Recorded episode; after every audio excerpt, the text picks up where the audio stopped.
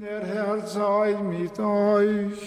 Und mit deinem Geiste. Aus dem heiligen Evangelium nach Lukas.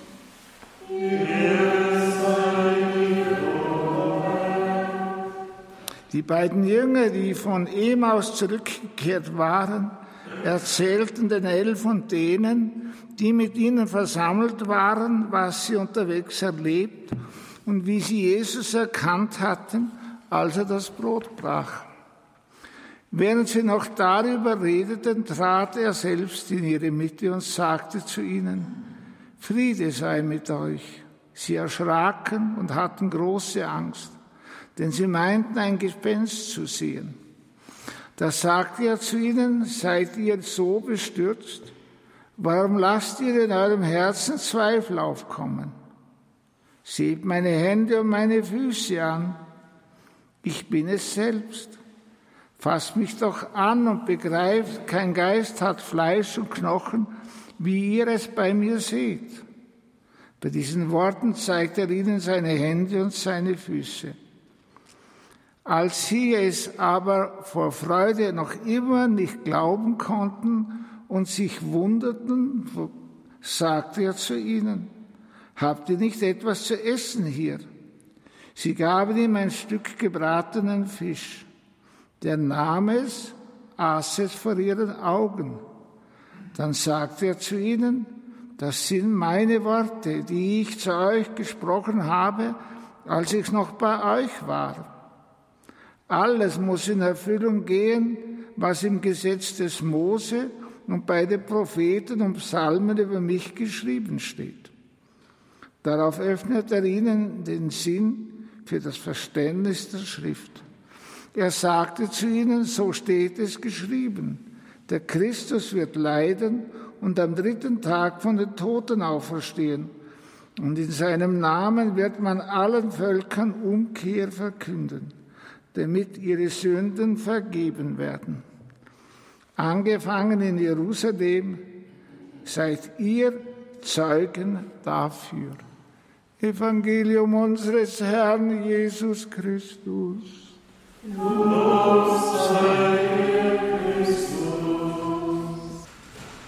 Liebe Brüder und Schwestern, liebe Zuhörer und Zuseher über die Medien. Der Mensch hat in seinem, im Herzen eine Sehnsucht nach Leben. Und deshalb ist Ostern wirklich das Fest des Lebens. Und diese Sehnsucht, die will er in Wirklichkeit umsetzen. So hat er sich bemüht, alle Leiden und Schwierigkeiten immer wieder zu bekämpfen. Denke, was die Medizin alles leistet, sei es im, im, im Bereich der Gesundheit, sei es im Bereich der, der Schmerzbekämpfung oder der Operationen oder was immer eben sie leistet. Und sie hat wunderbare Dinge zustande gebracht. Vor einigen Jahren war ich noch im Kloster in Bludenz. Da, war, ist eine Oberin und die hat einen großen Garten von Kräutern, die für alle möglichen Wehwehchen sollen sie helfen. Und ich denke, sie sind auch sehr gut. Aber das Kraut gegen den Tod, das wächst auf dieser Erde nicht. Das haben wir nirgends in einem Garten. Der Körper des Menschen wird nun einmal älter und irgendwann tritt der Tod ein und er muss von dieser Welt Abschied nehmen. Aber Christus hat uns das Kraut des Tod, gegen den Tod gebracht wie er dort zu den Jüngern kommt und ihnen die Hände und Füße zeigt, wie er äh, vor ihnen eben einen Fisch isst. Und wie er sagt, dass er eben nun leiden hatte müssen und von den Toten auferstanden ist. Und dass sie eben Umkehr machen sollen. Und vor allen Dingen sollen den Menschen die Sünden vergeben werden. Wir können auch bei Johannes lesen, dass er in ihre Mitte tritt und zweimal sagt, Friede sei mit euch. Und dann sagt er, empfanget den Heiligen Geist, wem ihr die Sünden vergibt, dem sind sie vergeben, wem ihr sie behaltet, dem sind sie behalten. Und gerade das ist das Kraut gegen den Tod, nämlich gegen die Sünde. Die Sünde ist das, was unser Gewissen und unsere Seele vernebelt. Von meiner Großmutter wird erzählt, dass sie sich einmal in diesem Nebel so entsetzlich verwirrt, äh, verlaufen habe. Und nur an einem Übergang erkannte sie auf einmal, wo sie wirklich stand und fand dann doch nach Hause. Sind wir im Leben nicht oft von diesem Nebel umgeben, von diesem Nebel der Sünde eingehüllt und damit geschieht das, was Jesus gesagt hat. Sie sehen, sie haben Augen, aber sehen nicht. Sie haben Ohren, aber hören nicht. Und das ist genau das Kraut, das Jesus bekämpft hat, dieses Gift.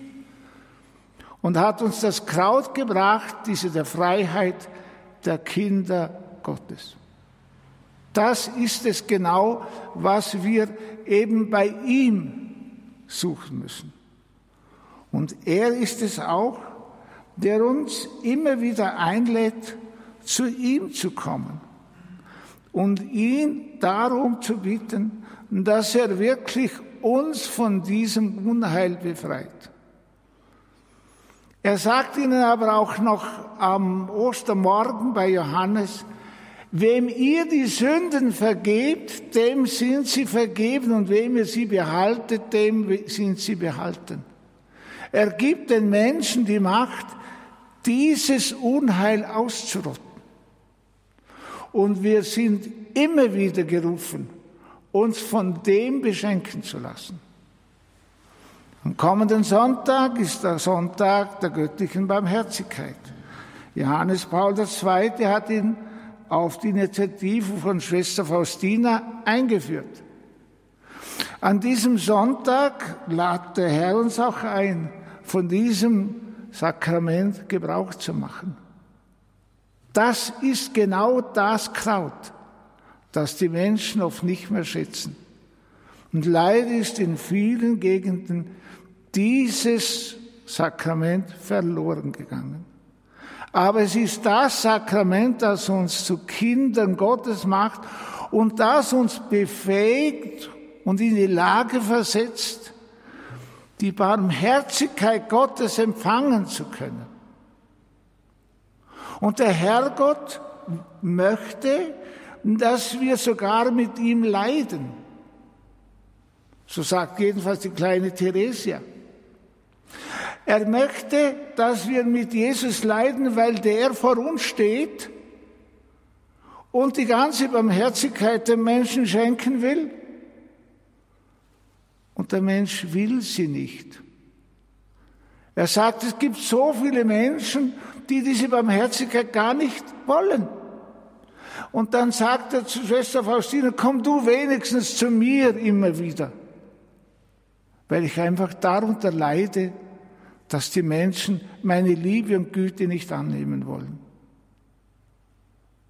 Denke, dass wir darüber uns schon Gedanken machen müssen, ob wir offen sind.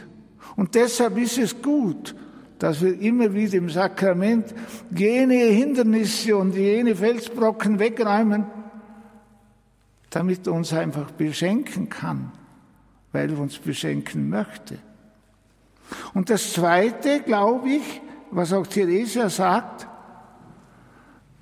dass wir selbst diese Barmherzigkeit weitergeben sollen dass wir sie weitergeben sollen, damit auch unsere Herzen von der Härte und von der Grobheit und von dem, was es hindert, dass diese Gnade zu uns kommen kann, weggeräumt wird. Dort, wo wir diese Barmherzigkeit anderen weitergeben, dort wird unser Herz auch barmherzig. Und dort werden wir so und werden wir, können wir vom Herrn lernen, wie auch wir miteinander umgehen können und sollen. Und das Dritte, was sie noch sagt,